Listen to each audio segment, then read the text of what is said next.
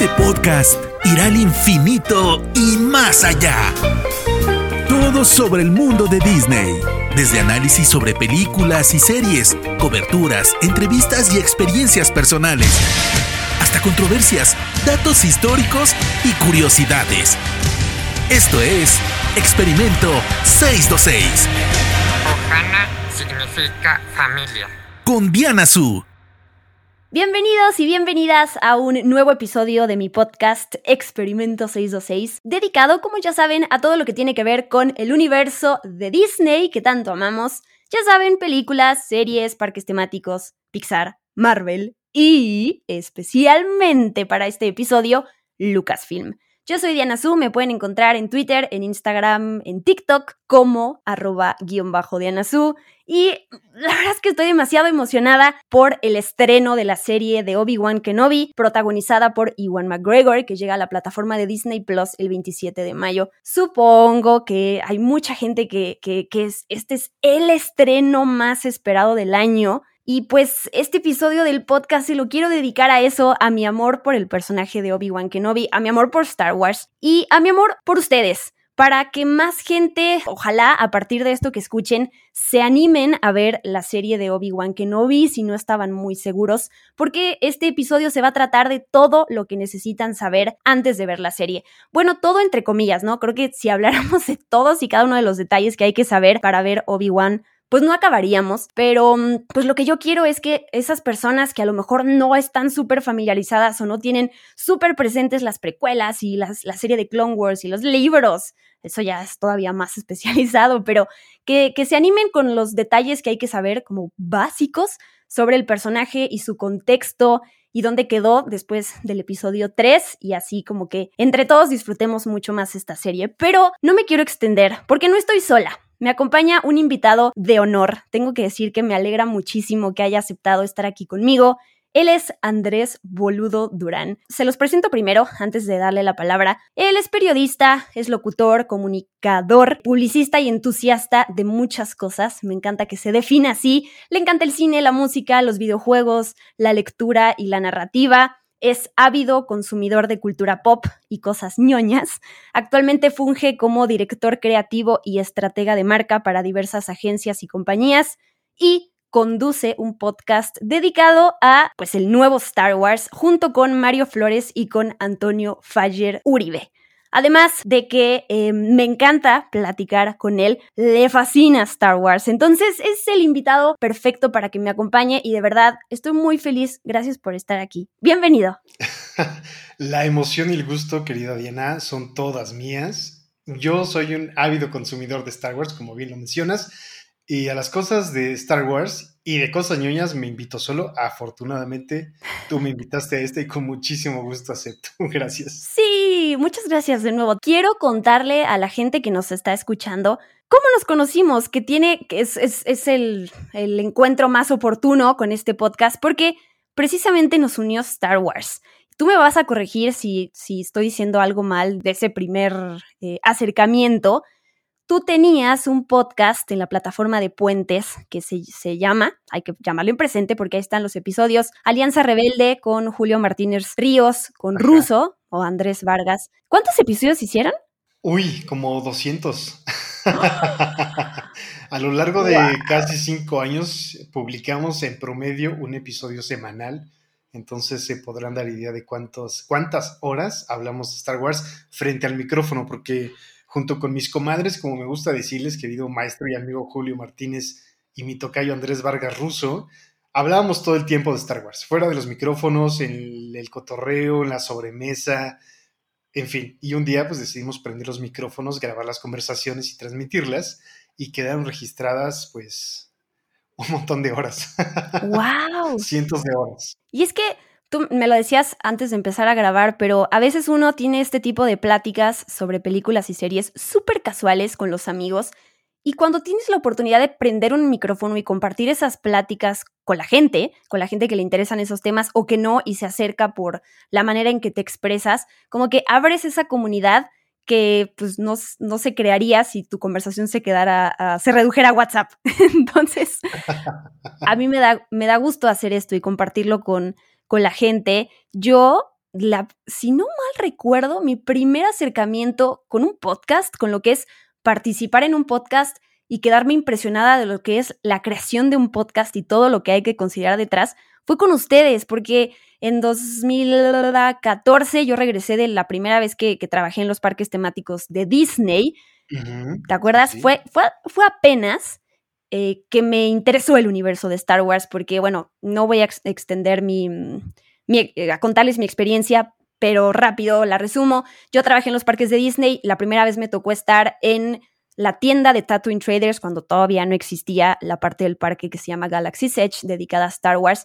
Y ahí, por que no me quedaba de otra y porque yo quise dar un mejor servicio a los clientes de la tienda, me puse a ver las películas. No lo había hecho antes por pues ¿por qué no?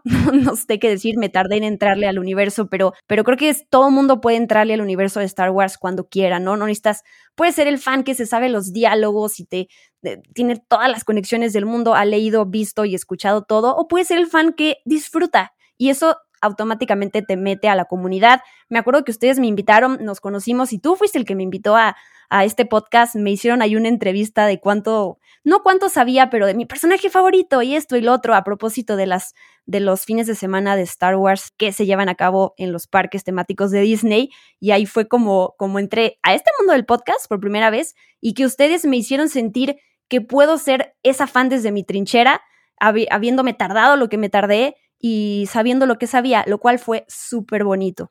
Pues fíjate que el objetivo de, puentes, de podcast, de hacer conversaciones siempre ha sido uno, eh, y no que sea más importante, pero como descargar, ¿no? Desahogar este entusiasmo que a veces eh, en las pláticas que tienes casualmente y de forma cotidiana con tus amigos, con la gente, no son suficientes, ¿no? Entonces, poder grabarlas y transmitirlas te lleva al siguiente punto que es, creo, igual de importante, que es generar comunidad, ¿no? Transmitir tu gusto por las cosas con alguien, con quien sea que esté escuchando allá afuera, creo que es importantísimo y es de cierta forma catártico. Sea Star Wars, sean los videojuegos, sea la música, sea el cine, sea Disney, eh, compartir el gusto por algo con la gente, sea una persona o sean mil o un millón, es, es terapéutico para mí, ¿no? Para mí resulta muy terapéutico poder hacer esto eh, y que quede registro además, ¿no? De las conversaciones y de la gente que es y que fue en algún momento, creo que es importantísimo como un archivo histórico, eh, sea personal o sea para la posteridad de la gente, creo que es importantísimo que estas conversaciones de fans, de entusiastas, queden registradas y se puedan compartir en un formato tan, tan perfecto como es el podcast, ¿no? Que no necesitas escuchar en vivo, que puedes transmitir a través de la internet o de un mensaje de WhatsApp una USB, un disco si quieres, o si todavía se usan, vaya, qué viejo me escuché, ¿verdad? Pero, pero creo que es importante poder transmitir el conocimiento, el entusiasmo y las ganas de hacer cosas padres, eh, sea en, una cápsula de video, ahora un TikTok o un podcast, creo que es importantísimo. Nunca me voy a olvidar una de las cosas que aprendí de ustedes fue esta manera de introducir y saludar en cada episodio del podcast, porque como tú dices que es atemporal, ustedes decían, buenos días, buenas tardes o buenas noches, ¿no? Porque cada quien te escucha en un momento del día diferente y, yo, y fue cuando como que pensé en lo que es la noción del tiempo, ¿no? Y dije, es que es cierto. Claro. Puedes escuchar en cualquier momento. Muy bien, ¿ves? Hasta la fecha me marcaron. Pues fue cambiar ese hábito de, la radio, ¿no? Que es en vivo. Eh, tienes que saludar conforme te estén escuchando, pero eh, así como Julio presentaba buenos días, buenas tardes, buenas noches o eh, mi tocayo Andrés eh, decía, hola donde sea y cuando sea que te encuentres. Creo que es importante también hacerlo atemporal y que cuando la gente lo escuche a las 2 de la mañana, mientras va en un Uber o mientras va en el metro, o mientras está esperando en la fila, no sé, de las tortillas, qué sé yo, eh, o en la fila del cine, ¿no? Antes de entrar al cine, poder escuchar un podcast previo. creo que es importante eso, ¿no? La temporalidad. Sí. Gracias por escuchar nuestra carta de amor al podcast. ya vamos a retomar la conversación sobre Star Wars y Obi-Wan Kenobi, eh, lo prometo. Y, uff, híjoles, a ver, ¿por dónde vamos a empezar con esto? Creo que sí hay que, voy a decir una cosa muy obvia, pero Star Wars es un universo gigantesco y lo, dije hace rato, pero lo, retomo, habrá mucha gente que se preparó para ver la serie de Obi-Wan Kenobi, con las precuelas, eh, con la serie de Clone Wars y demás pero hay gente que no, y para que nadie se desmotive, aquí les vamos a traer lo que podemos llamar un resumen, pero antes de entrar en la trama, es bonito recordar, eh, bueno, ahora es un poco más fácil hablar de ello, pero todos esos baches por los que ha pasado Lucasfilm en este caso, desde rumores, desde fracasos en taquilla, eh, incertidumbre con estos anuncios que en algún momento tuvieron como un boom, ¿no? Estas películas spin-off centradas en otros personajes que no son los Skywalker y de repente es como, sí, de repente es, oh, no, nos fue muy mal con la película de Han Solo, mejor, mejor no nos vamos a dedicar a hacer estos spin-offs. Oh, pero las series nos salieron increíble. Entonces, ha habido como, o sea, altibajos en todo este universo de Star Wars y pues creo que por ahí se empieza, porque le costó trabajo a esta serie ver la luz. Sí, eh, creo que ahí un punto importante es recordar que el universo, como bien dices, de Star Wars es tan grande, hay tanto contenido, tantos nombres, tantos personajes, tantos lugares, que es importante discriminar el contenido, ¿no? Tienes que elegir el Star Wars que quieres consumir, ya sea de, las, de la trilogía original o las precuelas o las secuelas, eh, los cómics, la animación, que también ya es un universo gigantesco por sí solo, la literatura, los videojuegos, es muchísimo Star Wars. Y no puedes consumirlo todo. A ti que me estás escuchando, no debes consumirlo todo. Tienes que aprender a discriminar el contenido. Eh, y en ese sentido, ¿no? Eh, si bien la comunidad es muy crítica y a veces muy juiciosa para mal, como lo fue en el caso de Solo, creo yo, eh, ¿A ti sí te gusta? Sí, claro, es una gran película. Ajá, los personajes no tienen, los actores, actrices no tienen la culpa de nada, ¿sabes? Fueron muy, muy señalados, muy criticados. Y la verdad es como una, que, como una película independiente, quítale, quítale la trilogía original, porque lo estamos vinculando todo el tiempo con eso. Lo estamos juzgando desde un punto de vista muy poco objetivo, ¿no? Eh, la verdad es que Eric eh, Eldenreich se llama, si no mal recuerdo, eh, lo hace increíble, ¿no? Eh, ay, todos, hasta Woody Harrelson lo hace muy bien. Para mí es una gran película. En ese sentido, me asusta un poco que siendo Obi-Wan y siendo una serie de Obi-Wan, la gente tenga una expectativa poco realista de lo que debe esperar, lo que debe ver en la pantalla, ¿no? Eh, y esta pregunta de cuánto debo saber para llegar a esta serie, mi respuesta es, puedes saberlo todo o puedes saber nada, ¿sabes? Puedes no saber nada de Obi-Wan y aún así en la narrativa contemporánea de Star Wars, no solo de Star Wars, sino de, de las series de televisión, del cine, vas a llegar a ver el primer episodio y te vas a ir enterando de todo lo que debes saber al respecto, ¿no? Entonces, no tengan miedo de no saber nada. Y tampoco quieran saberlo todo, no hace falta. Pero en ese caso, si quieren saberlo todo, pues podemos dar ese pequeño recap, ¿no? Te iba a decir, bueno, pues el podcast ya se acabó porque ya acabas de arruinar todo lo que íbamos a decir porque ya no importa, entonces pues, pues gracias. sí. El viejo regañón. no, podemos dar ese recap. me, me, gusta, creo que es que yo estoy totalmente de acuerdo que, a ver, una serie en realidad se tendría que entender por sí sola. Cuando formas parte de un universo, es difícil porque obviamente tiene que haber conexiones, más hoy en día, ya viéndolo desde el lado un poquito negativo del fanservice, que tiene que estar eso como para que te hagan sentir que, que eres parte de la familia porque entendiste esa referencia y eso que estaba ahí oculto en el fondo, pero es cierto que en, sí, o sea, así como por ejemplo la serie de Boba Fett, que no digo el libro de Boba Fett, que no, no estoy emitiendo ninguna opinión, más bien decir, al principio te transportan a ese pasado para que sepas el contexto del personaje, eh, y, puedas a partir de eso entender lo que viene. Ya está en ti si quieres ir a internet o quieres preguntarle a quien sea que te explique, ah, este personaje ya había salido o no, pero también a mí algo que me encanta, este, esta inmediatez eh, los medios que a veces tienen la oportunidad de ver los episodios antes, tú terminas el episodio a las 2 de la mañana que ya lo subieron, en este caso a Disney Plus, y ya puedes entrar a internet a buscar easter eggs, referencias que no te diste cuenta, ese personaje donde lo habíamos visto, en qué serie, y eso también está padre porque la frustración no dura tanto y es, eres parte de esa conversación un poco más rápido, aunque no seas el, más experto. Hay muchos niños que hacen el trabajo por uno. Gracias.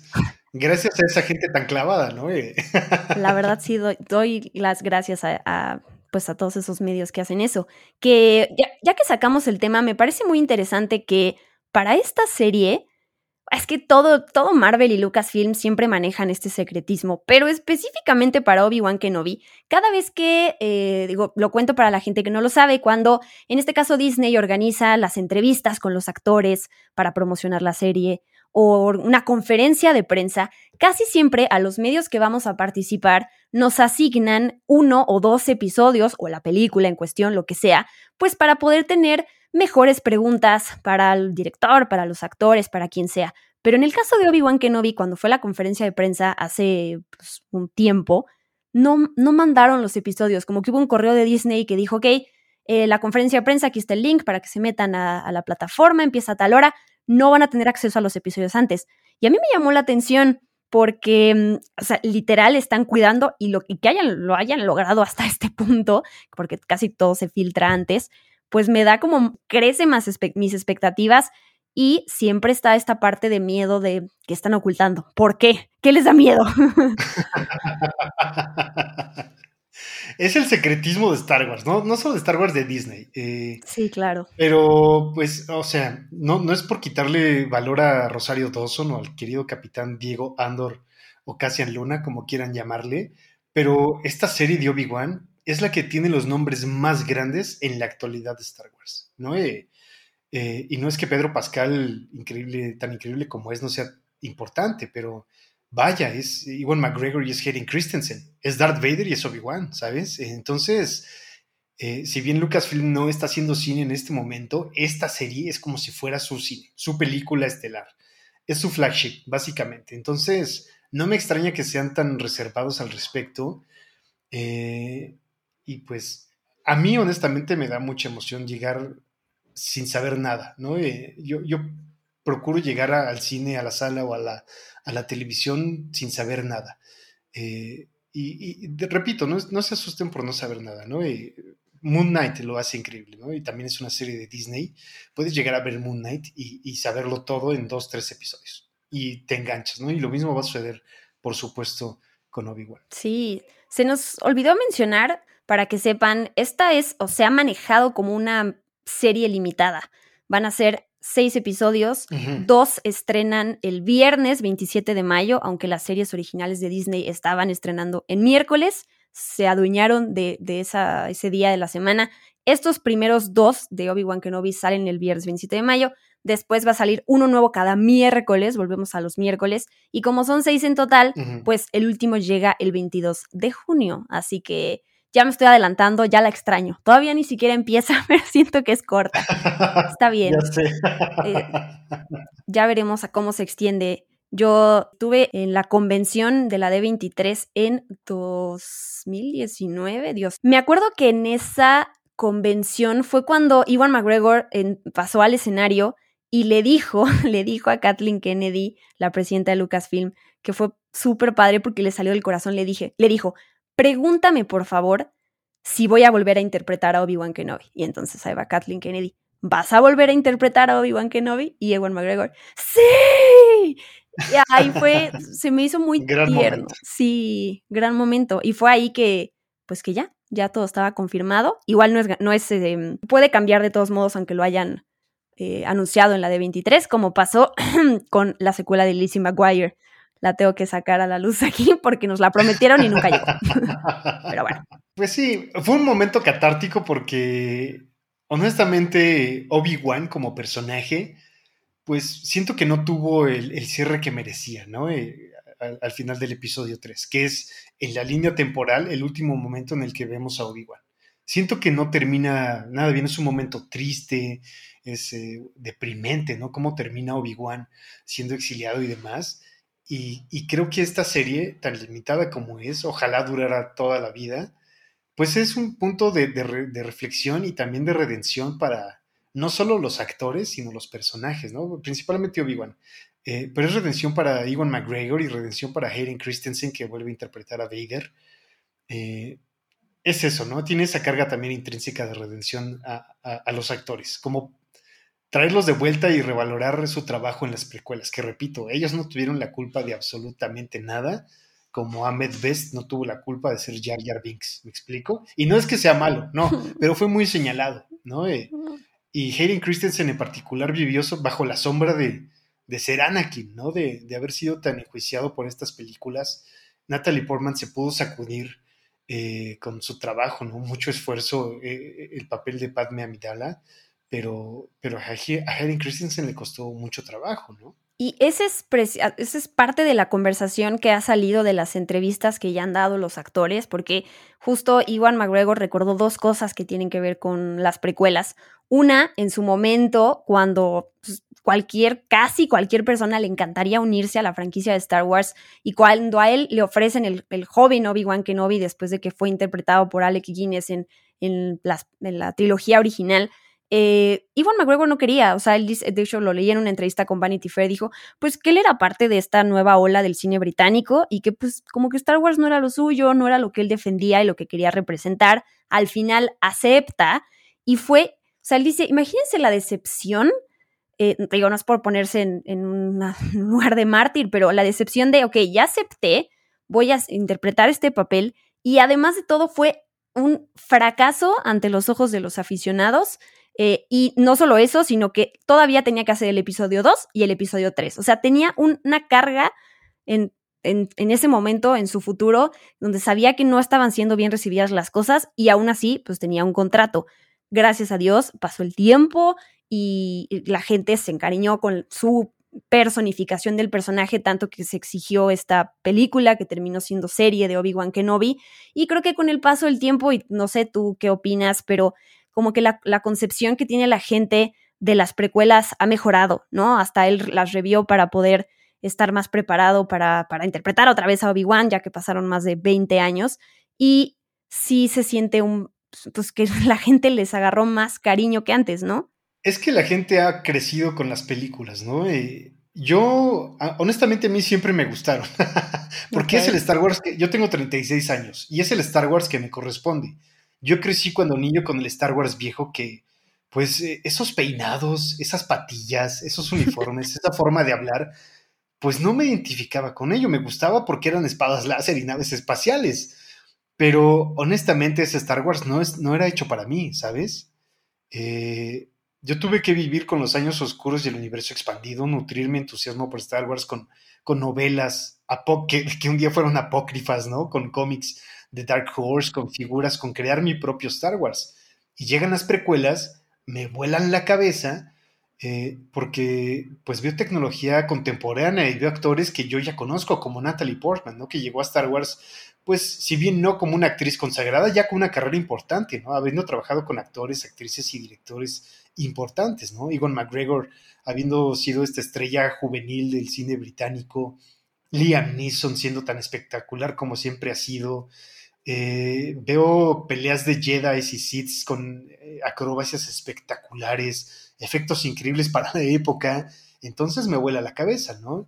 Eh, y la gente que se quejó todo ese tiempo de las precuelas, siento que, es la gente que se queja ahora de la, de la nueva trilogía, ¿no? Y, y, es porque no lo entienden. Ese Star Wars no está hecho para mí tampoco no está hecho para nosotros, está hecho para otro público, que tiene otra visión, que quiere un personaje femenino eh, principal, que quiere otros actores y otras actrices, ¿no? Eh, entonces, eh, como que nos hemos dedicado a quejarnos tanto tiempo, ciegamente, y, y, creo que es muy natural como voltear la mirada y decir, ¿sabes qué? No estaba tan mal, ok. Tecnológicamente no envejecieron tan bien porque la tecnología avanzó tan rápido que pasamos de la pantalla verde a la pantalla azul, a, los efectos y las pantallas que usan para grabar The Mandalorian, que claro, ahora vemos eh, las precuelas en una pantalla 4K y se nota mucho eh, la filigrana, ¿no?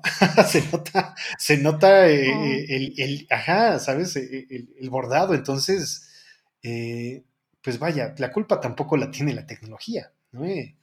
y hemos nos ha costado tanto tiempo revalorar las precuelas por lo que fueron, por lo que representaron en ese momento, eh, que siento que perdimos mucho tiempo juzgando a Matt Best y a Jar Jar Binks y a Darth Maul eh, y al mismo Iwan McGregor, ¿no?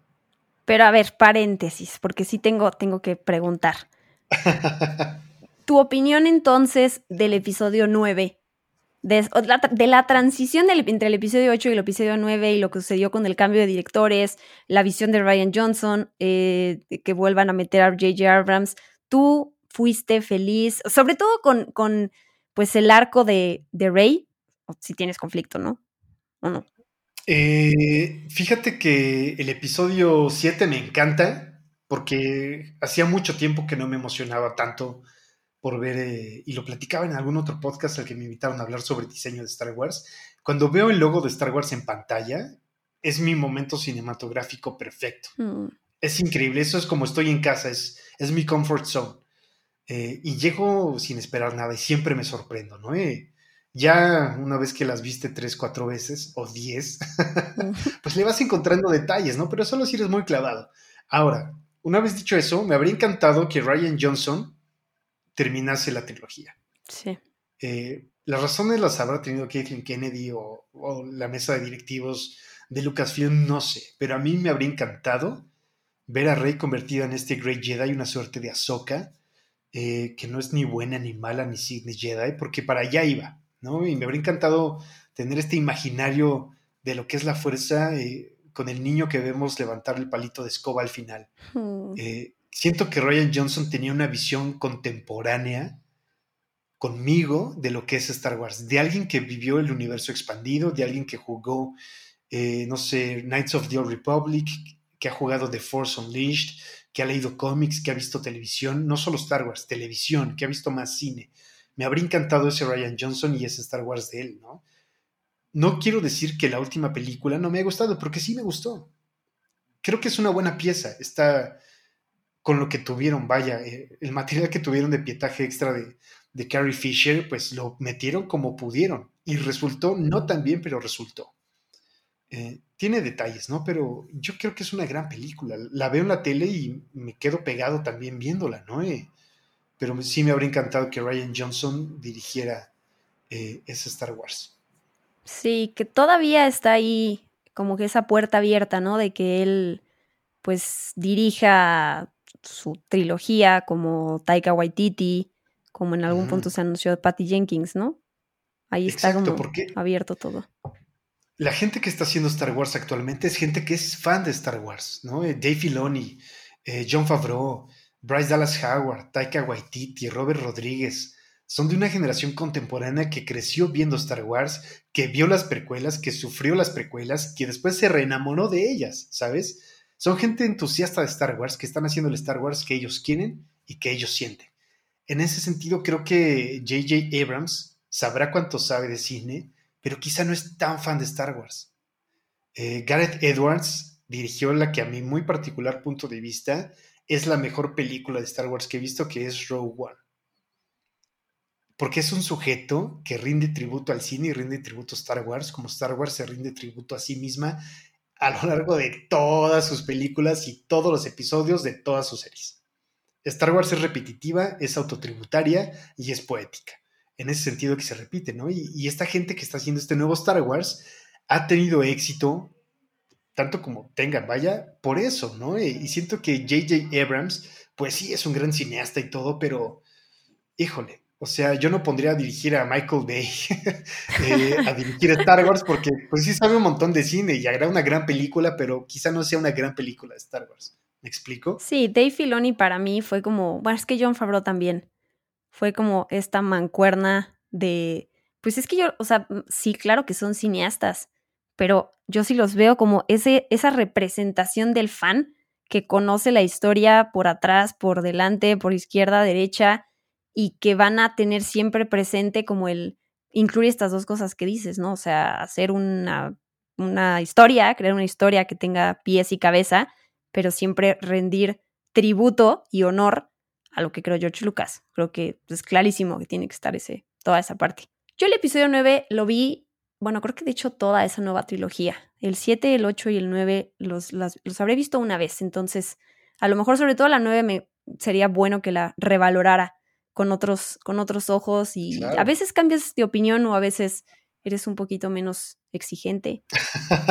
Exacto. Hace tiempo tuiteé algo que fue, eh, generó bastante conversación, eh, que fue como el peor enemigo de Star Wars es el fandom menace. ¿Me explico?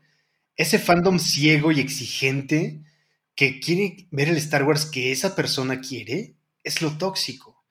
Eh, si no te gusta algo, no pierdas tu tiempo en criticarlo y en tratar de destruirlo. Haz las cosas que te gustan, haz tu nuevo Star Wars, haz tu propio Star Wars, ¿no? ¿Qué es lo que están haciendo estas otras personas?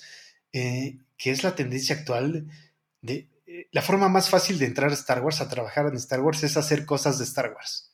Ser animador, o ser eh, programador de videojuegos, o ser creador de narrativas, o construir figuras de R2D2, hacerlo tan bien que a Lucasfilm y a Star Wars y a Disney no les quede de otra más que decirte, oye, lo haces tan bien que quiero que trabajes para mí. Quiero que hagas Star Wars para mí.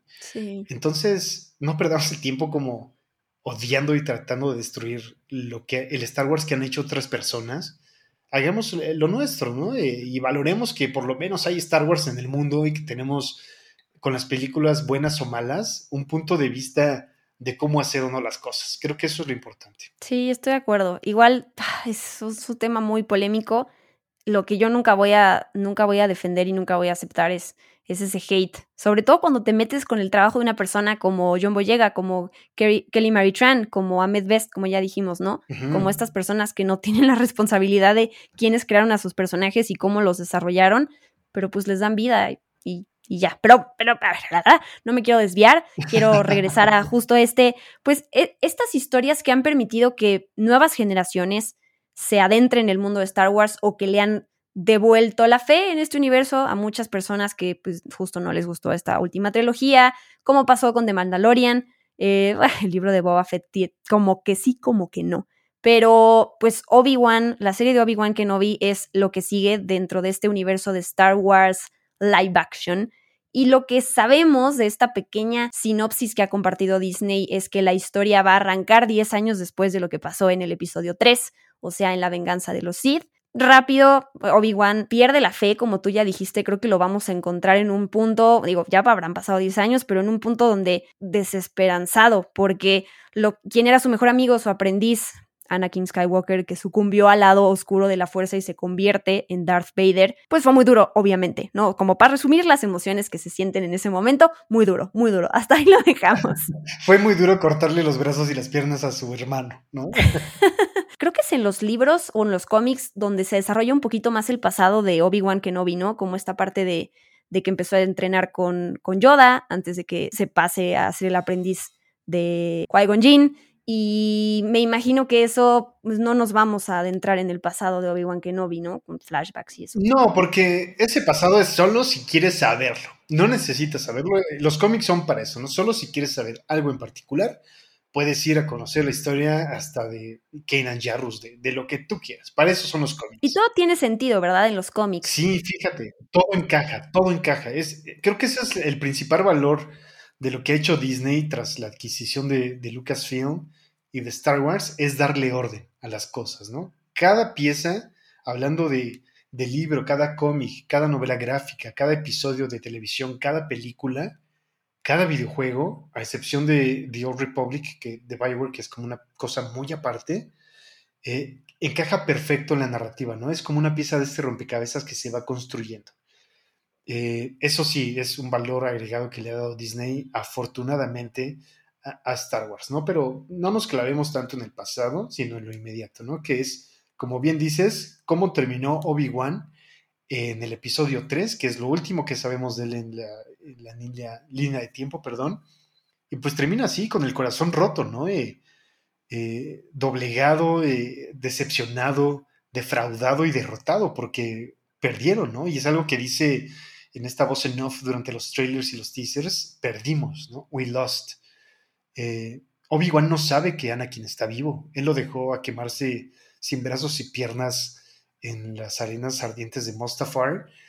Eh, y pues ahí está, ¿no? Eh, con esta expectativa de saber qué va a pasar de él, porque ya no tiene organización política, diagonal, cultural, religiosa a la que pertenece, ¿no? Ya no existe. Sabe que Yoda se fue lejos, sabe que sobrevive él, quizás sobreviva alguien más. nos enteraremos de eso a lo largo de la serie pero es un sujeto derrotado, ¿no? Ya han pasado 10 años, eh, el infante al que está cuidando está entrando la adolescencia, eh, y pues ahí lo encontramos, ¿no? Eh, con toda la carga histórica que tiene Obi-Wan, que le conocimos en Clone Wars, y todo lo que se conecta con él a través de Rebels, Darth Maul y todo esto, pues creo que va a ser pieza fundamental del personaje que veremos en la serie. Sí, aunque no se va a centrar pues en los Skywalker, sabemos lo que pasa también al final del episodio 3, ¿no? Cuando él entrega a, Leia, al senador, y entrega a Luke a Owen y la tía Beru, Beru, ¿no? Era. Así. Y se exilia. Creo que dentro de lo que es exiliarse y es alejarse de todo y, meterse en tu propio, en tu mente y con tu soledad y todo eso, me parece, o sea, muy interesante que la serie vaya a, partir de ese punto y ya sabemos que con el tráiler va a haber pues acción también, ¿no? Pero me gusta siempre conocer la parte de la, psicología de los personajes y cómo lidian con estos temas mentales, ¿no? Que creo que es también algo que, gracias a Dios, cada vez está más presente en las producciones como temática para ver cómo pasan tus héroes las cosas y que es algo que, que todos pasamos. Esto es eh, con respecto al episodio 3. Si bien ese es el punto de partida, eh, la serie de Star Wars Clone Wars, todas estas temporadas que están en Disney Plus, tienen pues la presencia de varios personajes que marcan a Obi-Wan Kenobi mientras pues vimos esta relación mucho más desarrollada con él y con Anakin Skywalker mientras pelean en, en todas estas temporadas en esta guerra de los clones. Y eh, no sé, ahorita te voy a sacar varios nombres y a lo mejor me faltará alguno importante que pueden o no salir en la serie, creo que no han sido confirmados, pero son los más sonados o a lo mejor que la gente quisiera verlos o que son conocidos porque ya tuvieron pues una presencia importante como Darth Maul. La carga, la carga histórica que tiene Obi-Wan en el episodio 3 eh, es solo Anakin, ¿no? Y Yoda y quizá Qui-Gon Jinn. No, es lo que sabemos de él en el universo cinematográfico. Lo importante que creo que nutre al personaje está en Clone Wars, porque en Clone Wars pasa de todo, ¿no? Y pasa muchísimo. Eh, Darth Maul se convierte en un personaje fundamental no solo para Obi-Wan, sino para Star Wars, ¿no? Para Ahsoka y para otros tantos personajes, porque es esta suerte de Sith que se pasa al lado gris, ¿no? Como Ahsoka. Eh, tendrá sus motivaciones particulares, pero es, esto, ¿no? Eh, eh, y Obi-Wan durante esa serie también se nutre eh, de, sí mismo, ¿no? De, sus propias interacciones con otros personajes, como este spoiler alert, o no, eh, de, su relación afectiva con una mujer, ¿no? la duquesa Satine Chris, Chris, perdón, pues tiene vínculos emotivos con esta persona jamás pasó nada, pero, pero tiene, siente amor por ella, ¿no? Tiene afecto por esta, por esta persona, por este personaje. Jamás cruzó esa línea como se permitió hacerlo Anakin Skywalker. Y al final, pues, este, ay, no quiero arruinar, nada a nadie, pero, pero fallece, ¿no? Eh, este personaje fallece y deja un hueco importante en Obi-Wan. Entonces, quiero pensar que todo esto sucedido, que siendo el Star Wars que es ahora con Dave Filoni, quien se encargó de esos proyectos, eh, tiene voz importante en la mesa de decisiones para decirle a Iwan McGregor y a Kathleen Kennedy y a los escritores, oigan, creo que esto que sucedió en este episodio de esta temporada de esta serie debería tener repercusiones sobre el personaje que vamos a ver en esta serie. Eh, creo que es importante, ¿no? Tenerlo en mente, porque es un Obi-Wan que quiso y no pudo, eh, o no se lo permitió, eh, y estoy hablando de querer, querer, vaya, ¿no? Querer amar. Eh, es un personaje que perdió a su hermano, que lo perdió todo. y ni siquiera es que pueda ayudar a la gente, porque siendo obi tan justiciero y amante de, de, las causas nobles como es, no duda nunca en saltar a la ayuda de la gente, de los necesitados, como buen Jedi es el, la quintesencia del Jedi, pero está oculto, ¿no? Está exiliado y no puede ayudar a la gente y eso debe ser una carga también muy, muy, muy pesada para él, ¿no? Eh, tener que ver la desgracia del, del, de, la, de la gente y no poder ayudarlos debe ser una carga muy poderosa para él también. Sí, y ahorita tú mencionas esta, este personaje de, de Satín, que uno, bueno, diría, bueno, y si ya se murió, pues ¿por qué tenemos que saber de ella, no? Pero es importantísimo tomar en cuenta que todas las relaciones de tu pasado te afectan y te marcan de cierta manera. Entonces, como dices, ya que Dave Filoni fue el creador de Clone Wars y que ya hemos visto que varios de estos personajes, de hecho, han aparecido en las series live action, han estado en The Mandalorian y en el libro de Boba Fett, pues sabemos que pueden llegar a aparecer o pueden llegar a hacer alguna referencia a algún suceso con ellos. Esto de Darth Maul a mí me llama la atención porque a lo mejor hay mucha gente que asume que de hecho ya está muerto porque pues se, o sea, lo, lo, cortan en, en, la mitad. Obi-Wan. Tal cual, Reapareció en The Clone Wars y quien no haya visto The Clone Wars quizás ni siquiera tiene idea de, pero ¿por qué eh, este personaje está ahí, no? ¿En qué momento sobrevivió y salió y, y es el gran uno de los super némesis en el punto de, de Obi-Wan Kenobi de la serie está en el universo y eso puede significar pues que va a intentar encontrarlo Darth Maul. Entonces creo que sí es un alguien importante. Muy. Sí, y, más que lo que pasa en Clone Wars es lo que pasa en Rebels. Porque otra vez, spoiler alert, Obi-Wan, el viejo Obi-Wan que no vemos aquí, tiene un encuentro con Darth Maul, con el viejo Darth Maul. Eh, entonces, eh, ¿no? Llegamos a esta serie suponiendo que Darth Maul sigue vivo y que en el futuro sucederá eso. ¿no? Eh, eh, híjole, sí tiene una carga importantísima porque muchas cosas se van a conectar. Eh, tenemos a Ahsoka, ¿no? interpretada magistralmente por Rosario Dawson, que también podría conectarse y tener apariciones en este episodio. Tenemos a los Inquisidores, que también son un producto exportado o importado, mejor dicho, de, de Rebels. Eh, tenemos eh, referencias a los videojuegos, ¿no? Jedi Fallen Order, eh, Fortress Inquisitorius eh, y otras cosas, los hermanos, la quinta, la tercera hermana y demás. Entonces tiene una carga importantísima que todo conecta con Obi-Wan Kenobi. Entonces, eh, como bien dije al principio, no es necesario saberlo todo, pero si quieren llegar mucho más informados de en qué momento está Obi-Wan Kenobi de su vida en este punto, eh, podrían recurrir si bien pueden hacerlo al internet, pueden recurrir a esta selección que hace Disney Plus de episodios en particular de distintas series y películas, que es como lo destacado de Obi-Wan, que está ahí en el, en el carrusel principal de, de, la plataforma Disney Plus, y creo que podrían enterarse un poco más de esto. Algo importante que de hecho hemos eh, visto en la serie de Clone Wars, que ha estado presente en esta nueva serie animada que es The Bad Batch, pues es la Orden 66, ¿no? Esta famosa orden que se emite en secreto y que identifica a todos los Jedi como traidores y entonces pues ahí es cuando hay esta masacre también, cuando Anakin, bueno, ya le llamamos, sí, todavía es Anakin, ¿no? Que participa como en este eh, matando niños y todo eso. No, ahí sí, ahí, ahí ya es Vader, ahí ya tiene el nombre de Vader.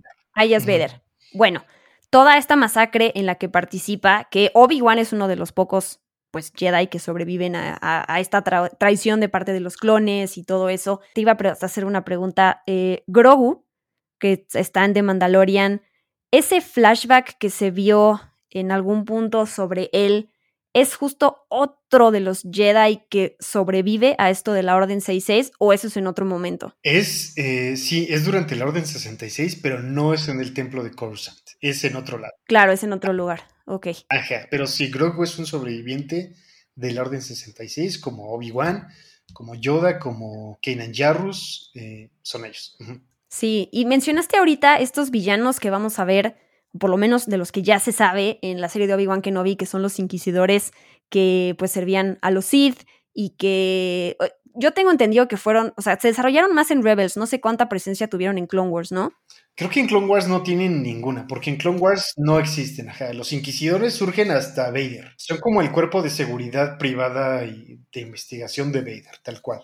Y tenemos por lo menos confirmados a tres de ellos, que uno va a ser interpretado por Rupert, Rupert Friend, el otro por Sung Kang, y otro personaje que va a ser interpretado por Moses Ingram, que esta actriz, a lo mejor muchos la ubican porque interpretó a Jolene en la serie de, de Netflix, la de, de, Queen, de, Queen's Gambit con Anya Taylor Joy. Pero esta semana me llamó la atención una, una noticia eh, que salió en donde ella platica cómo eh, Lucasfilm le advirtió todo el hate que podría salir en su contra a partir de Obi-Wan Kenobi, como que ya la, ya la están eh, previniendo, ¿no? Y entonces le dijeron, bueno, pues nada más para que sepas, es algo desafortunado que es muy probable que suceda, pero aquí estamos para ayudarte, eh, avísanos, haznos saber si algo sucede y qué te dicen, que, que me parece, o sea, que bien que prevengan cosas, pero qué terrible que ya sea como... Qué lamentable, ¿no? Sí, que qué lamentable. Como, Oye, puede que tengas que cerrar tus redes sociales. ¿No? Eh, eso está horrible. Sí, va a ser, puede ser que recibas muchos comentarios racistas y muchísimo acoso de la gente, como más ya le pasó a estos compañeros que mencionábamos antes. Entonces, pues nada más hay para que, para que estés prevenida. Es parte, es parte de sumarse a un universo tan grande. Cero debería ser parte. O sea. Claro, claro, debería ser puras cosas bonitas, como oye, te van a hacer estatuas en el mundo. Ay, sí. Los niños se van a disfrazar de ti, ¿no? Eso es sería que sí, cuando. Eh, de nuevo paréntesis, cuando se lanzó esta nueva trilogía del episodio 7, 8 eh, y 9, que se anunció a, a, Daisy Ridley, yo me acuerdo que ella se presentó en Star Wars Celebration en la convención. Nadie la había visto en su vida, pero la gente se paró de sus asientos a aplaudirle porque ya era alguien que formaba parte del universo de Star Wars y por eso merecía el cariño de la gente. O sea, justo esa, esa parte linda de la que hablamos de la familia que acoge todo lo que tiene que ver con Star Wars pues ahí estaba apoyándola sin haber visto su actuación, sin haber visto el desenlace de su personaje. Entonces, este tipo de actitudes tan tóxicas de los fans de Star Wars, que sabemos que han estado desde siempre, eh, no, no, no, no las puedo entender. Debería ser padre, ¿no? Eh, Star Wars te digo que tiene este fan hermoso, increíble, que ha hecho Star Wars lo que es, ¿no?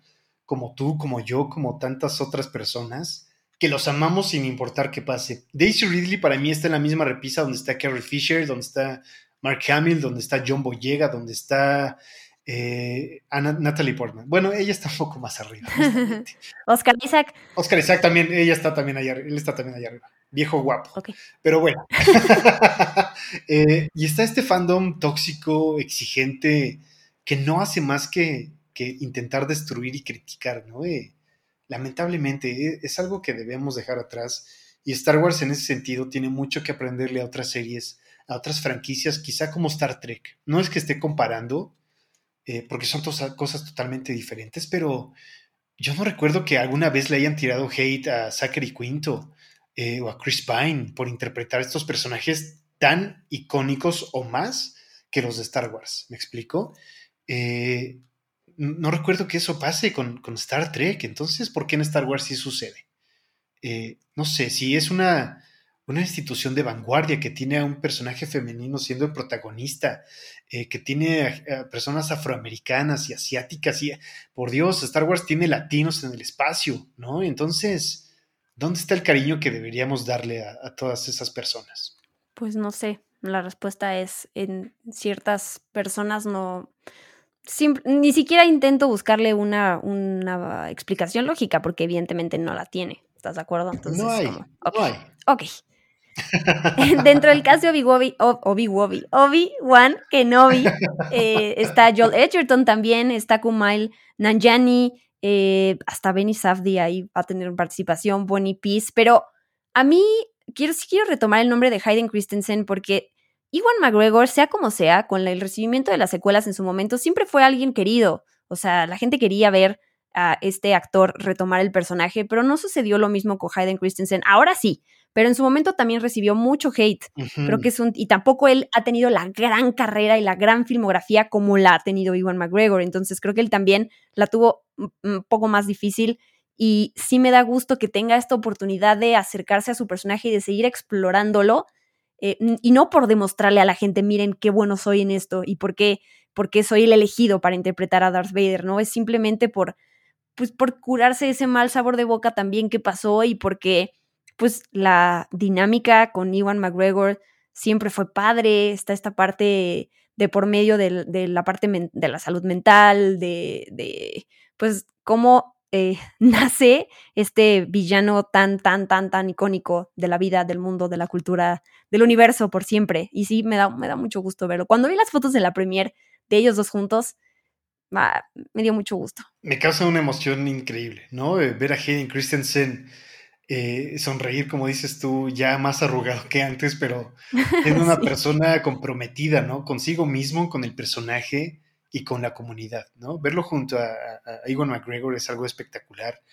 Eh, y entender que se trata de redención para él como persona, a mí me causa una emoción increíble, ¿no? Saber que se va a poner el traje, bueno, que ya se lo puso, y que va a interpretar a este personaje que lo marcó tanto, para bien o para mal principalmente, creo que es importantísimo, ¿no? Permitirle a Hayden Christensen redimirse con él mismo, con su carrera profesional, con un personaje, con una historia, con una comunidad, que afortunadamente es más la gente que lo quiere que la que lo detesta, ¿no? Eh, entonces, permitámosle, ¿no? Eh, a, a, Jeren consagrarse como Vader, como Anakin Skywalker. No hay otro Anakin Skywalker, bueno, Christopher Lloyd, ¿no? Eh, Jake Lloyd, perdón, Christopher Lloyd, no, él va a aparecer en otra serie. Jake Lloyd, pero era un niño, ¿sabes? Y tampoco se la pasó tan bien después. No. Entonces, permitámosle a esos actores y actrices redimirse. Y me surgió la duda, ahorita hablando de Darth Vader, ¿qué va a pasar con su voz? Con esa icónica voz de James Earl Jones en su momento con las, la trilogía original. Ah, eso no es ningún problema, fíjate, porque con la tecnología actual, como bien han hecho con Mark Hamill, como han hecho con... Va a ser la voz. Sí. La misma. Sí, sí, sí. Entonces, eh, por ejemplo, ¿no? Mark Hamill en The Mandalorian y en The Book of Boba Fett participa en los planos cerrados eh, con su trajecito de Luke y demás, sí. y le ponen la carita de su doble de cuerpo, bueno, de, de, de, su yo más joven digitalmente, ¿no?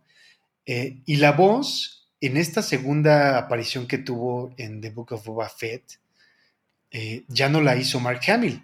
La primera vez él hizo la voz y la modificaron digitalmente. Ahora toda la voz es reproducida eh, de forma digital con archivo de Mark Hamill. Como hicieron con Peter Cushing en Rogue One. Eh, hablaron tanto frente a un micrófono y dijeron tantas cosas que pueden eh, reconstruir palabras, ¿no? Al igual que hicieron con la voz de Sir Alec Guinness en el episodio 7, cuando Rey toma el sable, se escucha la voz de Sir Alec, la voz de Iwan McGregor, diciendo, This is your first steps, ¿no? Cosa que... Ah, Rey. Es la voz de Sir Alec Guinness quien dice Rey. Y pues Alec Guinness nunca dijo Rey en pantalla. Eh, pero cortando palabras en particular pudieron crear esta palabra con su voz original, lo mismo hicieron con Mark Hamill, lo mismo hicieron con Peter Cushing y lo mismo harán con Darth Vader. Claro, me, ahora, ahora me siento muy ignorante por haber hecho esa pregunta, como tía que no entiende que la tecnología ya está muy avanzada hoy en día. Y claro, como que me vi muy, pero, pero no es cómo va a ser posible, claro. Está hoy en padre, día, ¿no? sí. A veces se me olvida cómo la tecnología rebasa ciertas cosas, como esto de, de sustituir a actores muertos, o más bien traerlos de vuelta de la tumba con esto del CGI, me, me, me, perturba un poco. Es como ya nadie puede morir en paz. Bueno, o sea, si eres Stanley, o sea, si no eres Stanley, quizás sí te dejen, si no, vas a tener presencia, van a querer seguir explotándote. Tengo dos, dos elementos súper importantes que van a conformar que son form forman parte de Obi-Wan Kenobi de la serie, que es la directora, Deborah Chow. Que uh -huh. dirigió do dos episodios de la primera temporada, ¿no? De The Mandalorian. Y aquí dirige todos. Y me acuerdo que cuando vi esos episodios, luego, luego dije, ¿quién? ¿Quién estuvo atrás de esto? Porque me encantaron. Cuando ella se anuncia como la directora de, de esta serie limitada, dije, muy bien, la verdad. La verdad, sí. Eh, ay, no recuerdo los nombres de los episodios de esa temporada, pero lo hace muy bien. Ah, yo los tengo. ¿Cuáles son? Yo ¿Cuáles te los son? digo. Eh, el capítulo 3 que se llama The Sin. Ay, ese es buenísimo. Y el 7 que se llama The Reckoning. The Reckoning. Creo que ese es uno de los más flojos. Sí. No, no es cierto. Eh, los más flojos los tuvo, según yo, y no es que sean malos. Eh, este actor, eh, perdón, director afroamericano que se me escapó el nombre. Ay, lo siento, pero híjole, Deborah Chow sí hizo un trabajo increíble. Al igual que Bryce Dallas Howard, honestamente. Sí, y Rob, Increíble. Robert Rodríguez, ¿te gusta? Sí, claro. Ah, ok. Sí. no, me encanta Robert Rodríguez. Y The Book of Boba Fett también recibió mucho hate, pero a la gente se le olvida que es Robert Rodríguez haciendo Star Wars. ¿No? Eh, ya tuvimos a JJ y sus eh, infinitos flares en pantalla haciendo Star Wars. ¿Por qué no darle la oportunidad a Robert Rodríguez de hacer Star Wars? ¿Por qué no darle la oportunidad a directores de quitarse el peso de Star Wars de encima y hacer lo que ellos hacen con el sello de Star Wars? O más bien, de hacer Star Wars con su Sí. sello. ¿No? Eh, eso- esto me da de imaginar quizá que un día el querido Guillermo del Toro pueda hacer algo de Star Wars y me imagina, me da de imaginar y me llena el corazón imaginar las criaturas que haría él, ¿no? Un Star Wars mágico, un Star Wars de criaturas, de diálogos increíbles, de ese Star Wars es lo que a mí me llenaría. Ahora hay Star Wars en anime, ¿no? Hay Star Wars en animación digital, hay Star Wars de samuráis, hay, híjole, eh, ¿por qué no permitir que Star Wars sea el Star Wars de Deborah Chow? O de Bryce Dallas Howard, o de Robert Rodríguez, o quizá de Quentin Tarantino, no sé. Pero permitámoslo, ¿no? ¿Era Rick Famuyiwa? El... Rick, Fam Rick Famuyiwa, exactamente. Muchas gracias. Y la otra, que, oh, por Dios, la música. Porque la serie de Obi-Wan Kenobi va a contar con dos grandes, una menos conocida, pero, pero y con una carrera prometedora, que es Natalie Holt. De entrada va a ser historia porque va a ser la primera mujer en componer la música de un, de un proyecto live action de Star Wars. Ya, eso es, es importante. Ella eh, compuso la música de la serie de Loki, que yo hice un análisis justo en este podcast, episodio por episodio de, de, Loki, y me acuerdo que una de las cosas que siempre destacaba era eso. Entonces, ver su nombre eh, ligado a esta serie me emocionó mucho y la oportunidad de ver a ella como, además como mujer haciendo esto. Pero además sabemos que eh, la serie va a contar con el regreso de John Williams componiendo un nuevo tema para Obi-Wan Kenobi, que tengo entendido que fue como al único personaje de, del, legado de estos principales que no, para el cual no había escrito una canción antes. ¡Qué emoción! O sea, que creo que ya se escuchó eso en el tráiler, ¿no? O un pedacito o algo de, ese nuevo tema. Ajá, sí. O sea, Lucy Goranson lo hace increíble en, Star Wars de televisión. Lo ha hecho espectacularmente porque entiende Star Wars y entiende la escuela que dejó el señor Williams, ¿no? Pero eh, tener eh, nombres diferentes también lo nutre mucho porque, repito, no podemos vivir todo el tiempo del señor Williams, ¿no? Eh, sí creo que su participación es más como un tributo a él, como, como creador de música, ¿no? Como director, como compositor. Eh, no tanto porque deba ser él quien hace el título, perdón, el, tema, sino es como un tributo. Es, también redención para él, como, oye, jamás le hiciste un tema a Obi-Wan, porque no habría nadie mejor para hacerlo que tú. Sí, para cerrar como el círculo también. Así, la lista de check, check, check, check, check. Exactamente. Y por último, Tatooine, que yo me acuerdo que creo que fue con el libro de Boba Fett que leí también comentarios de gente que decía, bueno, teníamos este universo tan vasto de Star Wars, ¿por qué todo se tiene que desarrollar en Tatooine? y pues, ¿tú piensas eso? Ah, yo sé. ¿Por qué todo pasa en Chihuahua de la galaxia? Eso no lo entiendo. O sea, no es queja, me encanta Tatooine. Sí. Pero, come on, ¿no? Aquí no había mucha opción porque, vaya, eh, pues ya está, estaba marcado que ahí estaba viviendo Luke y los Berú y demás, ¿no? Eh, Owen y Berú, perdón.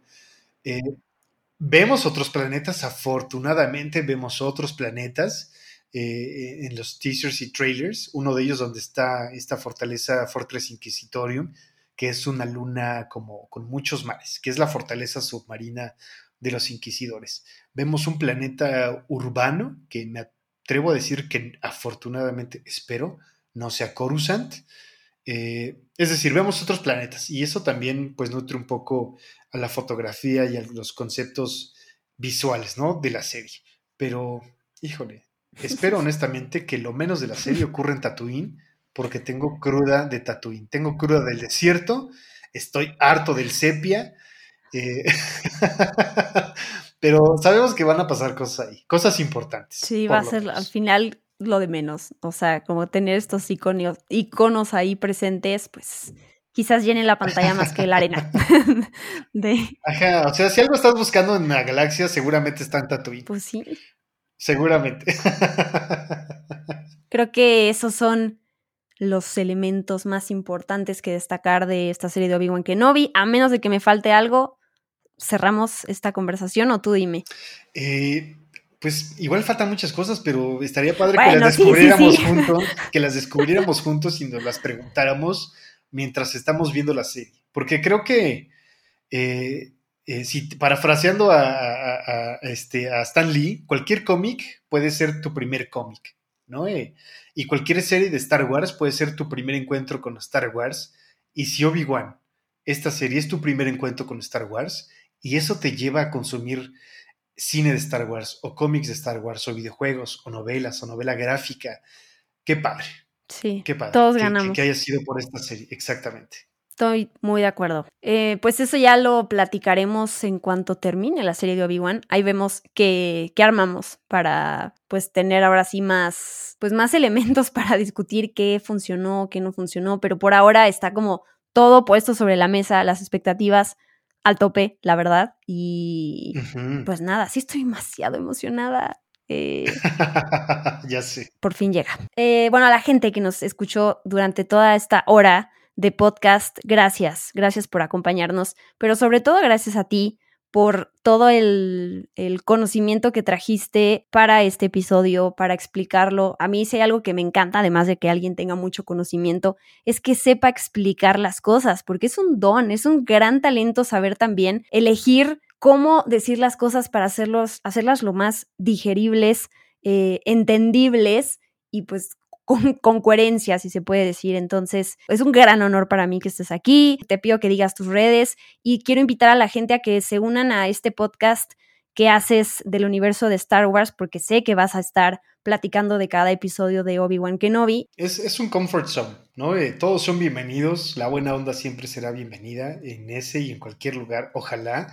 Eh, y pues ojalá nos acompañen a cotorrear, ¿no? A mí me encuentran en todos lados, bueno, no, no en todos lados, en Instagram y Twitter como arroba boludo durán. Eh, me buscan en TikTok, pues no voy a estar. Uy, ¿por qué? Eh, deberías, deberías probar. O sea, veo muchos TikToks, pero hago cero TikToks en la vida. Entonces... Yo me negué, perdón que interrumpa tu salida, yo me negué mucho tiempo a usar TikTok, de hecho creo que no le he sacado el provecho que podría, pero tú tienes justo todas esas, esas, esas ganas y el conocimiento que tienes de la cultura pop podría servirle mucho a la gente y podrías encontrar una comunidad, porque te voy a decir una cosa, es mucho menos tóxica que Twitter, por lo menos con el tipo de gente que me he encontrado, que es gente que realmente abraza esa comunidad que quieres crear, si, la, si, la, si logras identificar al público y los temas de los que quieres hablar. Y está padre, ¿eh? te, te, lo dejo ahí como, lo voy a como sugerencia. Lo voy a intentar solo porque tú me lo dices. Si me tratan mal, voy a venir a reclamarte. está bien. Este, y pues eso, al podcast lo encuentran como el Fandalorian, en donde sea que escuchen sus podcasts, el Fandalorian.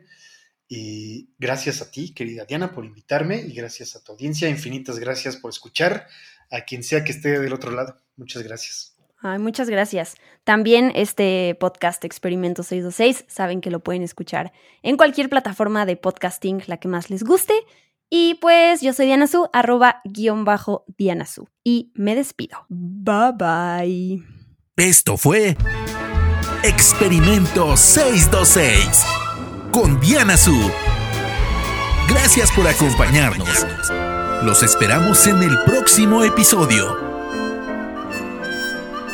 Hakuna Matata.